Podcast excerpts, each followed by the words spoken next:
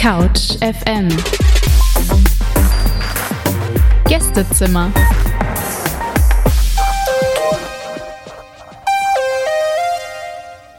Hallo und herzlich willkommen zu einer neuen Ausgabe des Couch FM Gästezimmers. Am Mikrofon ist heute Clara und ich freue mich sehr auf die kommende Stunde mit euch. Wir kennen sie alle, diese Momente in Berlin, wenn man schleunigst irgendwo hin muss und genervt ist, weil der Bus zu spät kommt oder gar nicht kommt oder schon da vorne rumsteht, aber sich der oder die Busfahrerin augenscheinlich noch einen Lenz macht, statt mal an den Start zu kommen. Ich persönlich wohne seit vielen Jahren an der Strecke des M41, der von der Sonnenallee bis zum Hauptbahnhof fährt und habe aus solchen Gründen tatsächlich schon Züge verpasst. Zu wenig eingeplante Pufferzeit war da ehrlich gesagt auch kein unwesentlicher Faktor. Seitdem ich das Buch meines heutigen Gastes Susanne Schmidt gelesen habe, fahre ich mit völlig anderen Augen durch die Stadt. Sie hat sich mit Mitte 50 dazu entschlossen, Busfahrerin für die BVG zu werden und darüber das großartige Buch Machen Sie mal zügig die Mitteltüren freigeschrieben. In der kommenden Stunde wird sie uns von ihrer wilden Zeit auf Berlins Straßen erzählen. Hallo und herzlich willkommen. Susanne, ich freue mich sehr, dass du heute bei uns bist. Hallo, die Freude ist ganz auf meiner Seite. Susanne, was hat dich überrascht, als du die Perspektive gewechselt hast im öffentlichen Verkehr? Ach, mich haben viele Sachen überrascht. Zum Beispiel die Frauenfeindlichkeit hat mich sehr überrascht. Aber auch die Freundlichkeit der Fahrgäste hatte ich so nicht erwartet. Die Freude, Bus zu fahren, hatte ich erhofft, aber ich konnte sie mir nicht wirklich ganz und gar vorstellen und war dann doch sehr überrascht, wie viel Spaß es macht, diese großen, riesengroßen Busse durch Berlin zu kutschieren.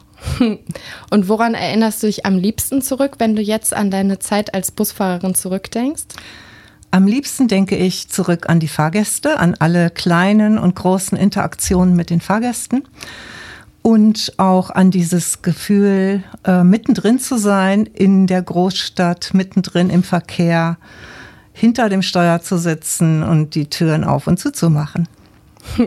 Gestern bin ich übrigens mit dem Bus gefahren und da hing an den Fenstern ein Zitat aus deinem Buch, Ihr Emanzen macht wohl von nichts halt. Hättest du gedacht, hättest du dir jemals träumen lassen in deiner BVG-Zeit, dass mal die Busse, die du fährst, mit Werbung für dein Buch pla plakatiert sind?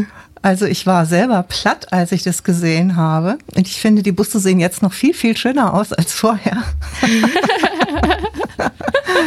ich freue mich ungemein, dass äh, mein Buch tatsächlich den Weg gefunden hat oder beziehungsweise die Ankündigung, die Werbung für mein Buch tatsächlich den Weg zurückgefunden hat in die Busse in, in die Fensterscheiben der Doppeldecker. Und ich meine, was kann schöner sein für eine Autorin, aber auch für eine Busfahrerin. Klar, ja. hoffen wir, dass das viele Leute lesen und äh, also darauf aufmerksam mhm. werden und dann lesen dein Buch. Aber ähm, bevor uns Susanne jetzt erzählt, wie es dazu kam, dass sie Busfahrerin wurde und wie es für sie war, als Frau in einem männlich dominierten Verkehrsbetrieb ihre Ausbildung zu machen, tun wir uns erstmal musikalisch ein. Ähm, Im Gästezimmer dürfen sich ja immer unsere Gäste die Musik aussuchen. Und als erstes hören wir dein momentanes Lieblingslied, Susanne, Imanin Bas Sihun von der Band Tami Crest.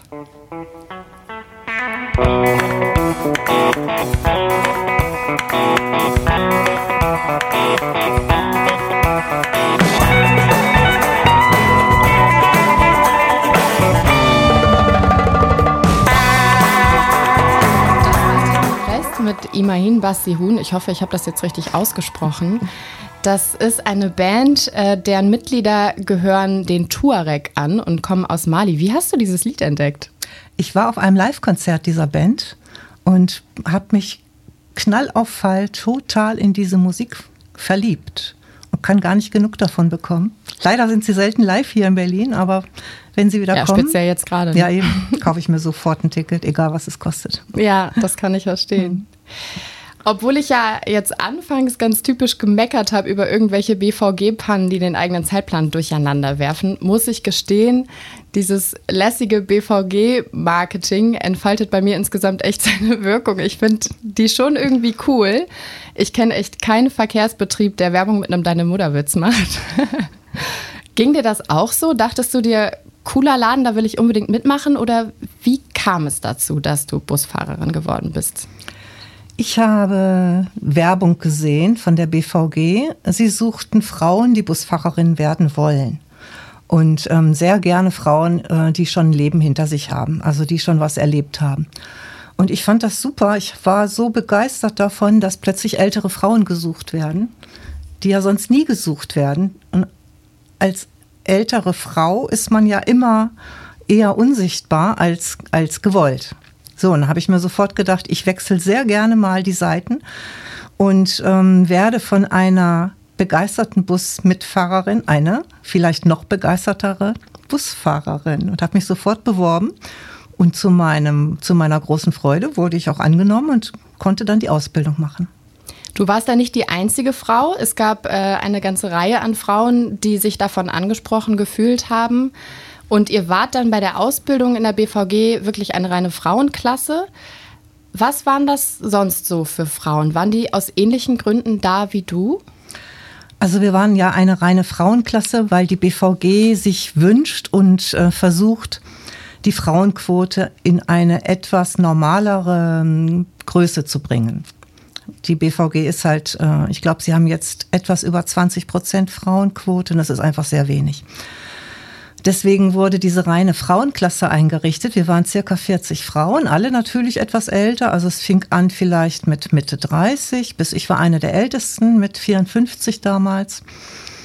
Ähm, alle Frauen hatten schon ein Leben hinter sich, beziehungsweise brachten ein Leben mit. Viele hatten Kinder, äh, viele waren lange Zeit in, ähm, in Arbeitsverhältnissen, wo sie sehr viel gearbeitet haben. Jede Frau hatte die Hoffnung, mit der BVG, mit der Ausbildung bei der BVG, einen Arbeitsplatz sich zu erlernen und zu bekommen, der bis zur Rente reicht. Und als du dann das erste Mal einen Fuß in die BVG gesetzt hast, wie waren deine ersten Eindrücke? Hast du dich sehr willkommen gefühlt als Frau? Also mein allererster Tag in der Verkehrsakademie, auf den hatte ich mich sehr gefreut, weil ich dachte, wow, die BVG will mich. Ich bringe alles mit. Ich bin älter, ich bin weiblich, ich bin eine Frau. Ich möchte Busfahrerin werden. Ich kenne mich aus in Berlin. Ähm, ich dachte natürlich, ich werde da mit offenen Armen empfangen und hatte auch erwartet, dass es alles ein kleines bisschen feierlich wird und dass wir so ein bisschen auch ähm, umschwärmt werden. Ähm, das war jetzt nicht ganz so. die Realität ist dann doch etwas anders, ähm, weil die Ausbilder und ähm, die ganzen Männer in der Verkehrsakademie, die waren jetzt nicht ganz so begeistert über uns Frauen. Und von daher war es am Anfang äh, sehr überraschend für mich, sehr äh, verblüffend. Ich war total verblüfft. Ich habe auch viel gekichert ähm, allerdings äh, über Sachen, die eigentlich nicht ganz so zu lustig sind, wenn man mal drüber nachdenkt. Verblüfft, gekichert, worüber? Kannst du mal was, was erzählen? Ja, also gleich der allererste Ausbilder hat uns am ersten Tag sofort gesagt, Mädels, ihr glaubt wohl nur, weil ihr Frauen seid, kommt ihr jetzt her und nehmt uns unsere Jobs weg. Und das ist natürlich eine Ansage, die ja eine große Aussage hat, die ja auch zeugt von Angst, von viel Angst von dieser neuen, über diese neue Situation, die, die wir jetzt mit hineinbringen, die davon zeugt, dass mit den Männern vielleicht gar nicht ausreichend geredet wurde vorher äh, von Seiten der Chefetagen dass sie äh, gar nicht genau wissen, was sollen jetzt diese ganzen Frauen hier, die waren ja vorher auch nicht da. Die Busse und die U-Bahn fahren ja auch ohne diese ganzen Frauen, die jetzt hier plötzlich vor uns sitzen. Wir sind immer bisher sehr gut klargekommen in unserer männerdominierten BVG. Was soll das alles? Ja, die Ausbilder sind Stimmt. eben auch nicht unbedingt diejenigen, die sich diese Kampagne ausgedacht haben. Ne? Die wurden da halt wahrscheinlich vor vollendete Tatsachen gestellt von denen, die sich das irgendwo weiter oben ausgetüftelt haben und ähm, mussten das dann natürlich trotzdem durchführen. Ja, mhm. klar. Naja, sie werden schon, sie werden schon miteinander gesprochen haben, aber sie haben vielleicht die ähm, Ängste gar nicht ernst genommen, dieser Männer. Dass es eben gar nicht so hoppla hopp geht. Ja. Ähm, aus einem aus einem Männerleben plötzlich ein Männer- und Frauenleben zu machen, Arbeitsleben. Du hast dazu auch eine tolle Passage in deinem Buch geschrieben ähm, von dieser ersten Situation. Ja. Magst du die uns einmal vorlesen? Ja, mache ich. Mache ich gerne. Der erste Ausbilder, Herr M., stützt sich schwer auf den mächtigen Lehrertisch, der ihn vor uns beschützt, und schaut wütend in die Runde. Guten Tag also, beginnt er und lässt ein paar Sekunden verstreichen. Ihr glaubt wohl, nur weil ihr Frauen seid, kommt ihr her und schnappt uns unsere Jobs weg, schnauft er. Aber, fährt er fort. Und dieses Aber ist sehr lang gezogen. Aber da habt ihr euch geschnitten. Ich bin begeistert. Mit so viel Offenheit hatte ich nicht im Traum gerechnet. Wir sind die Schülerin und er ist unser Meister. Nun wissen wir das auch. Und übrigens fährt er dann fort, wir wollen, dass ihr Frauen die Prüfung besteht und haben deswegen extra nur Automatikbusse angeschafft. Du schreibst, dass du begeistert warst. Das fand ich so erstaunlich, weil ich habe mich echt erschrocken über also diverse dieser Fälle von wirklich einer feindlichen, ab, herablassenden Haltung und blöden Sprüchern. Ähm, inwiefern hat dich das begeistert? Ich finde diese Offenheit super. Also ich hatte nicht damit gerechnet, dass ähm, diese ganzen inneren Gefühle sofort auf den Tisch gelegt werden. Und ich meine, damit kann man viel besser umgehen als mit versteckten ähm, zwielichtigen Ans Anspielungen. Mit so einer passiv-aggressiven Ja, das Art. ist doch ganz, ich weiß, womit ich es zu tun habe. Ja. Außerdem habe ich gedacht, gut, wenn das so klar und deutlich ist, wenn er das so deutlich sagen kann ähm, und uns ja auch offenbart, was in ihm vorgeht, dann haben wir eine gute Chance, miteinander klarzukommen. Coole Einstellung. Couch FM. Dein Campus im Radio. Und wie lange geht diese Ausbildung zur Busfahrerin und was lernt man da außer Busfahren? Ja. Also das war eine schnelle Ausbildung, eine verkürzte Ausbildung zur Busfahrerin, die insgesamt äh, circa vier Monate ging. Man geht jeden Morgen früh morgens hin, bei der BVG fängt alles früh an, geht jeden Morgen früh entweder in die Akademie und lernt Theorie oder man fährt mit den Fahrlehrerinnen und Fahrlehrern in der Fahrschule. Das wird dann immer so abgewechselt. Man lernt alles, angefangen von der ganzen Technik bis hin zur ersten Hilfe natürlich oder auch, was mache ich im Fernreiseverkehr, das gehört ja auch dazu. Ja, also wir haben ja auch gelernt, ähm, die ganzen Gesetze der Fernreisebusse und Linienbusse, da gibt es Unterschiede, aber man lernt natürlich beides. Du hast ja schon kurz die Arbeitszeiten äh, erwähnt. Ich war wirklich baff ähm, über diese heftigen Arbeitszeiten und die Stundenanzahl. Du hast in einem Zusammenhang geschrieben, Routine hat nur die Überforderung. Kannst du erklären, wie genau das bei der BVG geregelt ist mit der Tageslenkzeit und so weiter? Also man fängt bei der BVG an, an jedem Tag zu einer anderen Uhrzeit an zu arbeiten. Ähm, das baut sich auf. Äh, dieses System ist mir nicht ganz deutlich geworden. Ich weiß jetzt nicht, warum es eigentlich so ist. Jedenfalls fängt man zu einem meinetwegen um 5.43 Uhr an zu arbeiten am ersten Tag. Am zweiten Tag arbeitet man um 3.13 Uhr. Und so geht es weiter. Sechs Tage die Woche oft, nicht immer oft. Ähm, und man muss halt jeden Tag gucken, wann fange ich denn heute an. Und es ist bei der BVG immer so, äh, jede Minute ist wichtig. Man kann sich also nicht darauf verlassen, man fängt jeden Tag um halb an, was ja für die Routine und auch fürs äh, Gesamtbefinden eigentlich ganz schön wäre, sondern man fängt an um 23 meinetwegen. Und das ist dann auch wirklich Punkt 23, muss der Bus losfahren, weil die Fahrgäste warten ja.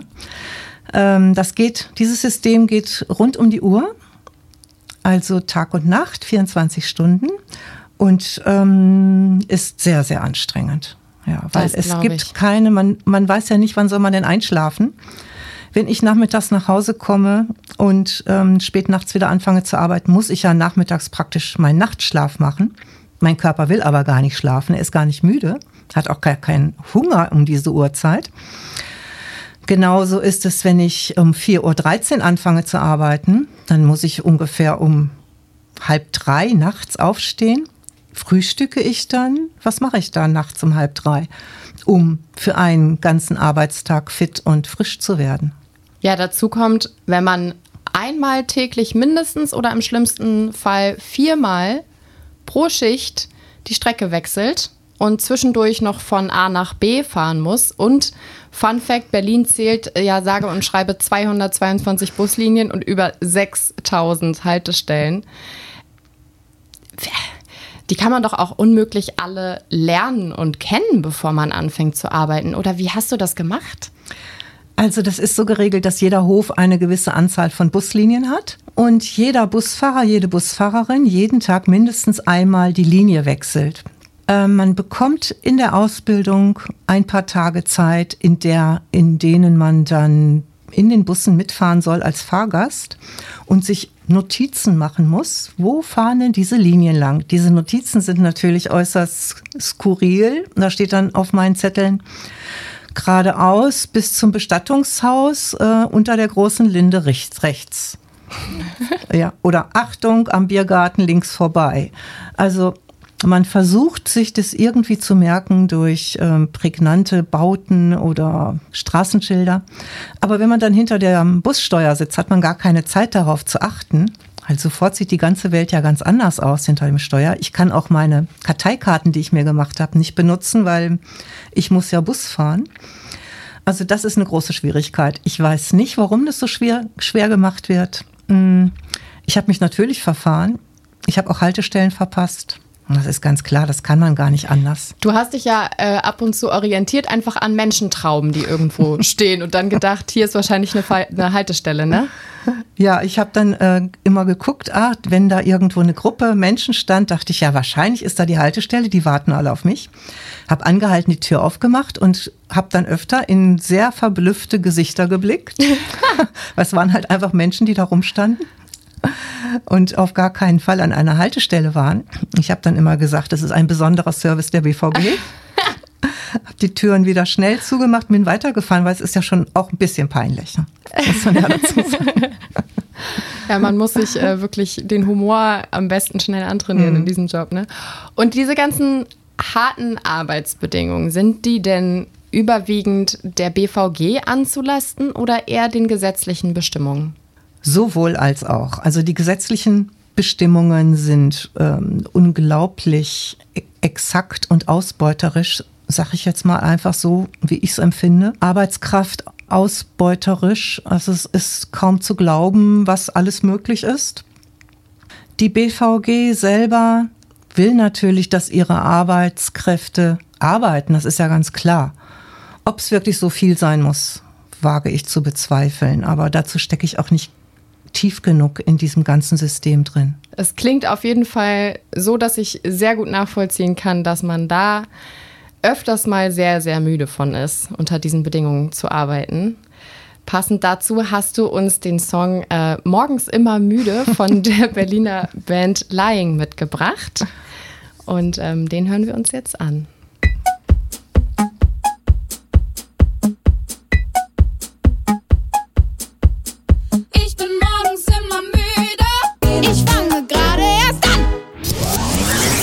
Alex Berlin am Nachmittag. Mit Couch FM. Täglich 17 bis 18 Uhr.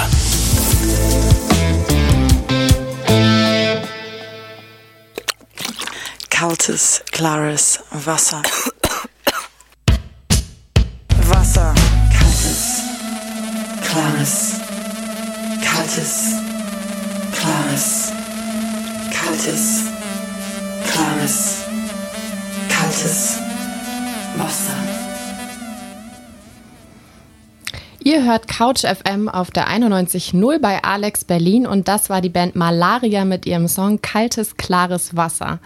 Ein Song, bei dem mein heutiger Gast Susanne Schmidt gerne mal das Radio auftritt. Auf jeden Fall, sehr, sehr laut. und ein Song, der auch irgendwie ganz gut passt an so einem heißen Tag mhm. wie heute, wo man auf jeden Fall viel kaltes, mhm. klares Wasser braucht.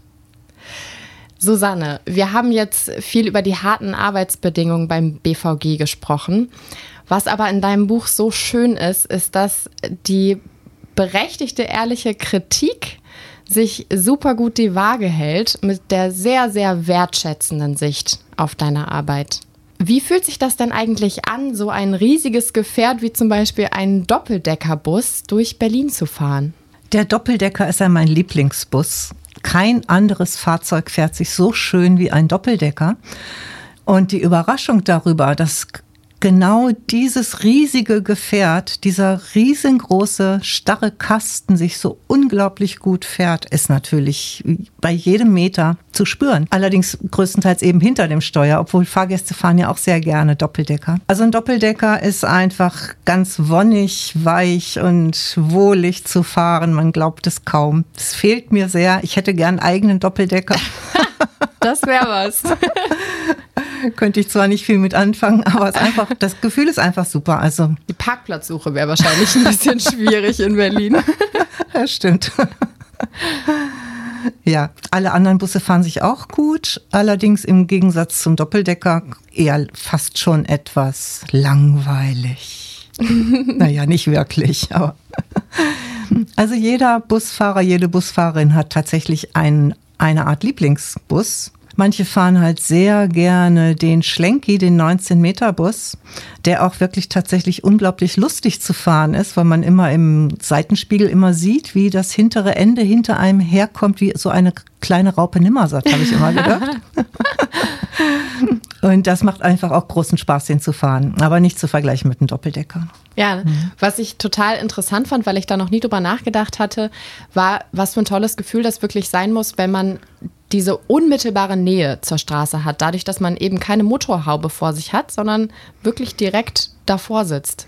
Das ist ein Ne? riesengroßer Unterschied zum Autofahren, weil man sitzt ja praktisch direkt vor der Frontscheibe und die ist einmal vier Meter fünf hoch und tief und man hat nichts davor. Ja. Ja, man ist Ja. also wirklich genau mittendrin im Verkehr, mitten auf der Straße, ohne irgendwas davor. Ja, das ist sehr besonders. Man hat ja auch nichts unter sich. Nur ab und zu mal so ein Bordstein, ne? wenn man den beim, bei den Kurven nutzen muss. Den muss man nutzen. Der Bus, das haben die meisten Menschen noch nicht gemacht. Ich rate das immer jedem, mal unter dem Bus zu gucken.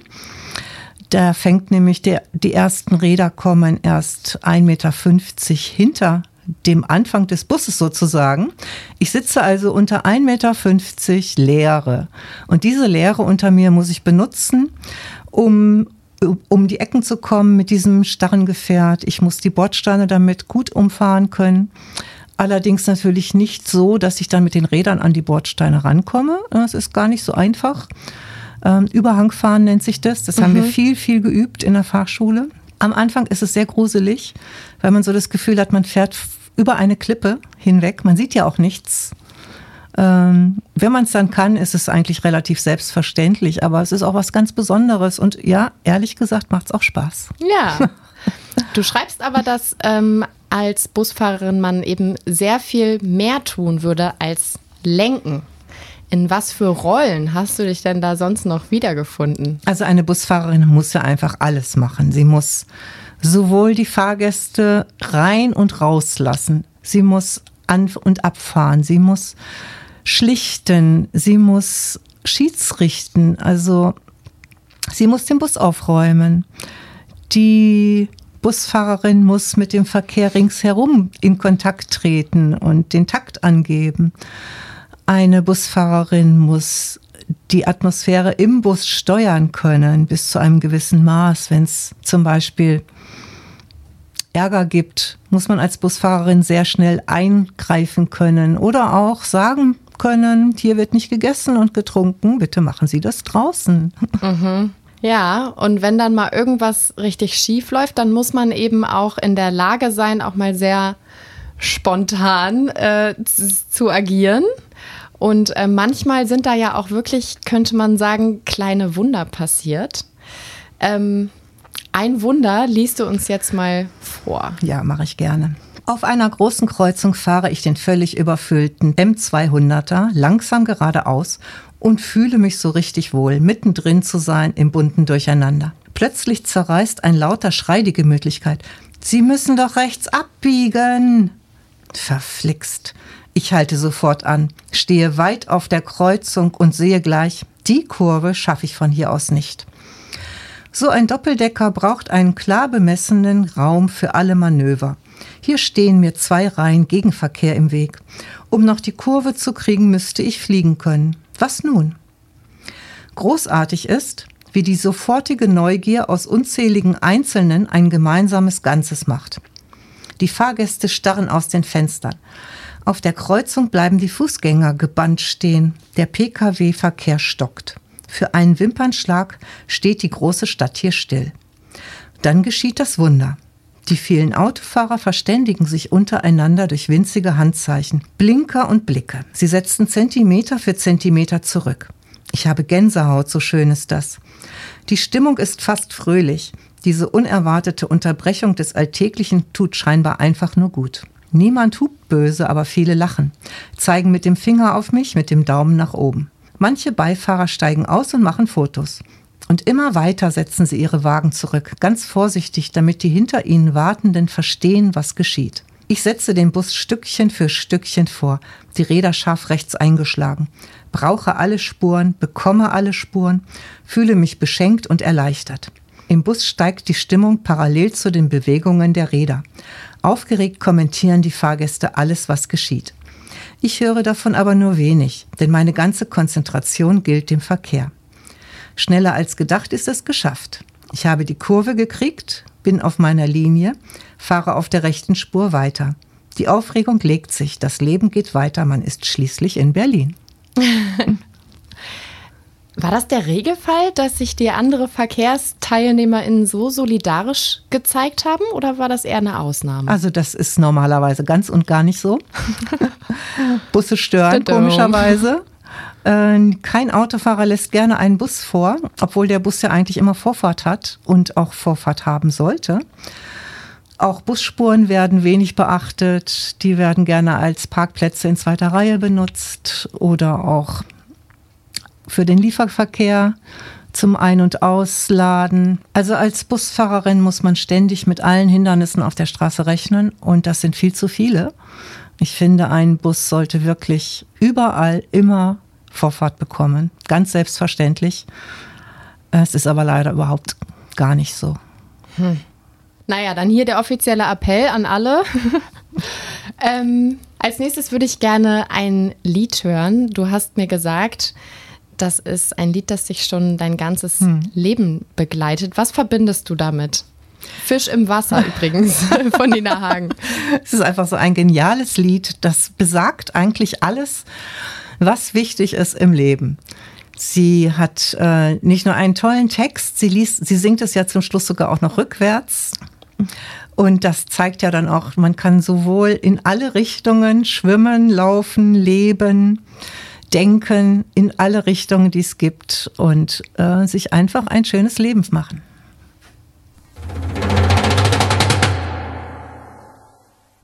Sie will ein Fisch im Wasser. Auch mit meckernden, anstrengenden Fahrgästen zu tun. Berliner Schnauze halt.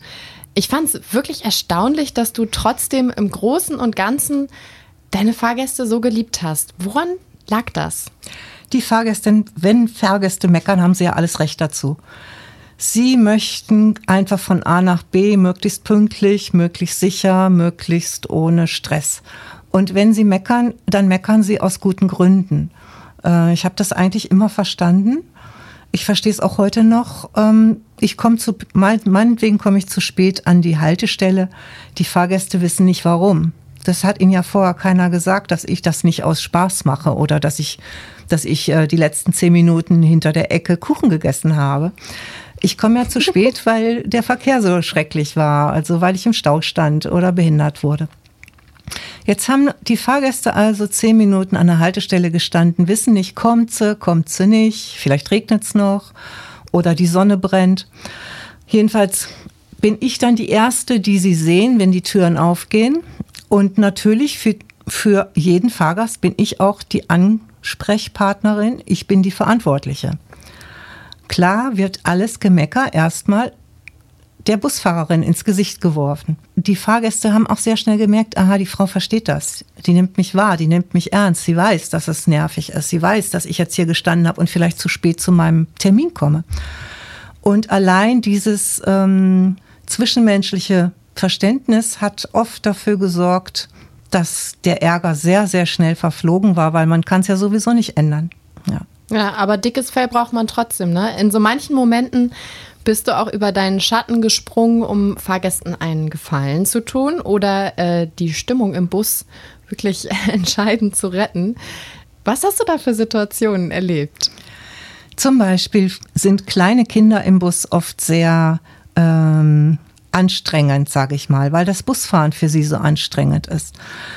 Ich hatte die Situation, dass ein kleines Kind sehr, sehr geweint hat, weil es aus dem Wagen raus wollte, weil ihm heiß war. Es passte ihm alles nicht. Und die Mutter wurde nervöser und nervöser. Die Stimmung im Unterdeck wurde, ja, aggressiver, kann man sagen. Man merkt es sehr deutlich. Ich habe dann versucht, die Atmosphäre ein bisschen zu beruhigen, indem ich halt ein Lied gesungen habe, ein Kinderlied. Und tatsächlich, es hat funktioniert. Musik ist ja immer ein schöner Weg, einfach die Emotionen ein bisschen zu beruhigen oder umzulenken. Einzelne Fahrgäste haben sogar leise mitgesungen. Das Kind hörte auf zu weinen. Die ganze Stimmung entspannte sich und die Mutter grüßte mich beim Aussteigen freundlich. Das war schön. Wahnsinn. Das hätte ich mich ja niemals getraut. Also da muss man ja auch einen gewissen Mut haben oder äh, zumindest kein Mensch sein, der sich schnell schämt. ja, was man, äh, was, was man wissen muss, ist, wie doll halte ich die Situation aus? Ich hatte mich schon auch äh, vorher, ich hatte schon überlegt, traue ich mich das, traue ich mich das nicht und hatte dann nachgedacht, was ist denn schlimmer, dieses kleine Kind, das immer weiter weint oder meine Scham, wenn vielleicht das schief geht. So, und das fand ich, das Kind ist einfach wichtiger in dem Moment. Meine Scham ist ja schnell wieder weit weg. Klare Prioritäten gesetzt. Ja, spätestens an der nächsten Kreuzung kommt das nächste, was, was mich beschäftigt. Ja. Von daher habe ich es mich einfach getraut und wir sind alle Menschen. Was soll daran schon Schlimmes sein, wenn jemand anfängt, leise zu singen? Ja, da hast du bestimmt ja. einigen Fahrgästen auch irgendwie den, den Tag mit versüßt, alleine durch diesen Überraschungseffekt. Welche Fahrgäste haben dich denn äh, besonders beeindruckt? Das kam ja auch ein paar Mal vor, dass du wirklich total. Es gab mehrere Fahrgäste, die mich sehr beeindruckt haben, einfach durch ihre persönliche Situation, die ich in kurzem Takt mitbekam, oder auch durch ihre Persönlichkeit. Einmal ist ein Mensch eingestiegen, ein Mann, er hat sich in den Bus getastet und hat sich dann zu seinem Sitzplatz getastet und das auf so ungewöhnliche Art und Weise, dass ich ihn dann gefragt habe, ob er vielleicht gar nichts sieht. Und er hat dann auch zugestimmt und hat gesagt, ja, er ist seit kurzem blind und ist jetzt dabei, sich an dieses blinde Leben zu gewöhnen, was mich unfassbar beeindruckt hat. Er meinte, er ist halt noch nicht so lange blind, er weiß noch alles, wie alles aussieht und wie sich das anfühlt. Er hat noch alle Erinnerungen in sich drin und versucht jetzt halt sein Leben neu zu gestalten.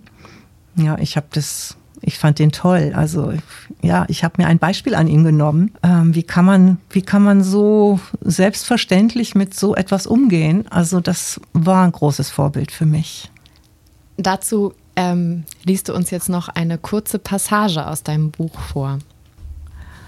Diese getakteten Einblicke in andere Leben berühren mich. Was für eine bunte Gesellschaft ist das, in der wir so selbstverständlich leben und aneinander vorbeigehen. Bewunderung ganz anderer Art entspringt aus den Unterhaltungen der Fahrgäste unter sich, denen ich dank angemessener Lautstärke gut folgen kann. Alle Sitzplätze sind belegt, als ein Mann unschätzbaren Alters zusteigt. Für die einen ist er dank seiner spärlichen grauen Haare und der Falten im Gesicht deutlich übermittelalt, für sich selbst mag er jung, ja jugendlich fast sein. Auf seinem Weg durch den Bus fragt ihn ein klarer Teenager, gut gelaunt und überaus höflich, wollen Sie sich setzen? Und erhebt sich gleichzeitig. Willst du mich verarschen? knallt ihm der angesprochene Mann voller Saft und Kraft ins fast noch kindliche Gesicht. Jedes Wort eine schallende Ohrfeige. Sowohl die Lautstärke als auch der gewaltige Satz an sich lässt den Schüler hilflos zurück in den harten Schalensitz fallen. Die Zuhörer halten noch immer den Atem an und alle Ohren offen. Erst als die Busfahrerin in schallendes Gelächter ausbricht, löst sich der Bann. Der Mann steigt, empört nach weiteren Worten suchend, einfach wieder aus. Die Schüler wiederholen eins ums andere Mal den Satz der Sätze und erkennen nun auch den Witz der Situation. Willst du mich verarschen? klingt in den unterschiedlichsten Intonierungen durch den Bus. Die Busfahrerin wischt sich die Lachtränen von den Wangen. Die neu einsteigenden Fahrgäste schütteln genervt die Köpfe. Ich drücke vergeblich auf den großen Knopf und rufe dann mit neuem Schwung, können Sie bitte mal zügig die Mitteltüren freimachen? Da haben wir ihn, den schönen Satz, den du bestimmt sehr viele Male gesagt hast. In dem Fall ähm, hat es nicht dich getroffen, aber wir hatten ja vorhin auch schon über Frauenfeindlichkeit von männlichen BVG-Mitarbeitern gesprochen. Wie hast du das im Bus erlebt als weibliche Busfahrerin mit männlichen Fahrgästen? Es gab tatsächlich öfter Situationen, in denen Männer verblüfft vor mir stehen blieben. Einer fragte mich zum Beispiel, sind Sie der Busfahrer? Und ich sagte so, nein. Und er sagte, wie? Sie sind nicht der Busfahrer? Wer sind Sie denn dann? Und ich antwortete ihm, ich bin die Busfahrerin. Und ähm, das brachte ihn völlig aus dem Konzept, dass da eine Frau sitzt statt einem Mann. Das konnte er gar nicht glauben. Er war wirklich fassungslos, dass sowas möglich ist. Männer aus anderen Bundesländern, also Touristen, waren besonders erstaunt, sagten, in Berlin ist ja wohl alles möglich, selbst dass hier eine Frau hinterm Steuer sitzt. Also es ist tatsächlich noch nicht in den Köpfen angekommen, dass Frauen selbstverständlich alle Berufe machen können, die Männer auch machen können.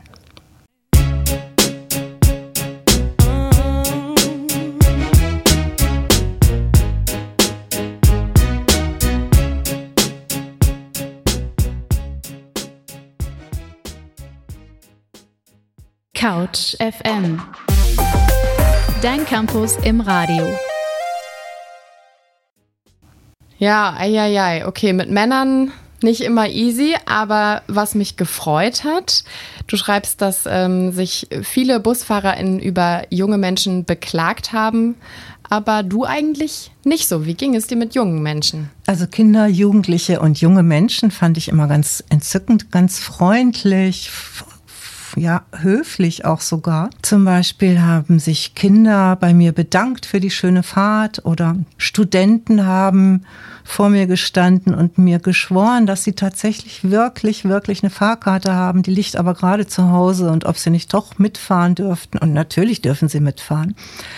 Also gerade junge Menschen sind eigentlich mir mit die liebsten Fahrgäste gewesen. Schön.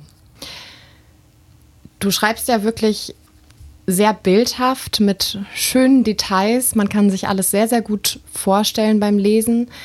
Ich habe mich manchmal so gefragt, wann in all dem Stress hast du dir das eigentlich notiert? als Gedankenstütze, um das Buch so gut schreiben zu können. Ja, das ist ein großes Glück, was ich da gehabt habe. Ich äh, notiere mir mein ganzes Leben lang schon alles was mir wichtig erscheint oder was ich erstaunlich finde, worüber ich gerne nochmal nachdenken möchte oder was ich nicht vergessen will. Ich mache mir jeden Tag Notizen und diese ganzen Notizen hatte ich mir auch aufgehoben. Und jetzt war ich in der glücklichen Situation, einen ganzen großen Stapel voller vollgeschriebener Hefte und auch Lehrbücher teilweise ja noch zu haben, in denen ich das alles sehr gut aufgeschrieben hatte und ja, ich habe einfach ein sehr gutes Gedächtnis zusätzlich. Oder vielleicht ist auch beides zusammen. Ja. Vielleicht bedingt das eine auch das andere, dass ein gutes Gedächtnis geschult wird durch Notizen und Notizen geschult werden durch ein gutes Gedächtnis. Ja, ja. Hat es dich denn Mut gekostet, so offen über KollegInnen, über die BVG und deine Erfahrungen zu schreiben? Also Mut eigentlich nicht, weil ich führe ja niemanden vor. Ich möchte keinem was Schlechtes. Äh, ich habe meine Kolleginnen zum Beispiel, auch die Ausbilder so verfremdet, dass sie sich vielleicht selbst erkennen, aber von anderen nicht erkannt werden können. Ähm, das ist nur fair, finde ich. Ähm, ja. Und hat sich seit Erscheinen des Buches von denen mal jemand gemeldet? Wie war die Resonanz? Bis jetzt noch nicht. Niemand? Nein. Das ist sehr schade. ja, das ist erstaunlich. Aber ich wüsste jetzt auch nicht, man weiß ja auch nicht, wo hätten sie sich melden sollen. Ja. Sie haben ja meine Adresse nicht. Ja. Ähm, wo hätten sie sich hinwenden sollen, um, um mir Bescheid zu sagen, wie sie das Buch finden oder. Naja, beim Verlag zum Beispiel. Also es gibt etliche Kommentare tatsächlich, die geschrieben wurden von Busfahrern und Busfahrerinnen, die sehr interessant sind und mich auch sehr bestätigen viele Wie schreiben, Kommentare, die wo erschienen sind? die zum Beispiel unter Zeitungsartikeln über das Buch geschrieben wurden. ah, so Online-Kommentare Ja, genau, meinst du? genau. Ah, okay. die mich bestätigen, die mir auch sagen, es ist schön, dass es mal jemand aufschreibt und ja, mir ist es genauso, mir geht's genauso und die Arbeitszeiten sind wirklich anstrengend. Ja. ja, also eine schöne Bestätigung. Ja. Die sich vielleicht auch freuen, dass da wirklich, dass sie mal ein Sprachrohr sozusagen. Das hoffe ich, dass sie sich haben. freuen, dass sie sich auch ähm, gewertschätzt fühlen. Ja. Ich hoffe auch sehr, dass die Wertschätzung überhaupt sich dadurch ein bisschen verändert. Ja. Dass Busfahrerinnen und Busfahrer jetzt ein bisschen freundlicher angeguckt werden und nicht für alles verantwortlich gemacht werden. Ja. Mittlerweile arbeitest du ja leider nicht mehr als Busfahrerin, weil deine Gesundheit die Arbeitsbedingungen nicht mehr mitgemacht hat. Aber schreiben kannst du ja auch hervorragend. Ist das Danke. deine Zukunft, Bücher zu schreiben? Auf jeden Fall schreiben ist auf jeden Fall meine Zukunft. Ja, Schön, das kann man doch so stehen lassen. Dann vielen, vielen Dank, Susanne, für das spannende Gespräch. Zum Abschluss hast du uns noch einen Song mitgebracht, der dir ähm, immer sehr gute Laune macht. Ich finde ja den Titel hier auch sehr angemessen, weil äh, für deine tolle Arbeit als Busfahrerin und auch zu deinem Buch kann man dich ja nur beglückwünschen. Ähm, ja, vielen Dank. Ich bedanke mich. es ist schön, dass ich hier reden darf. Ja. Wir hören jetzt Congratulations von den Traveling Wilburys.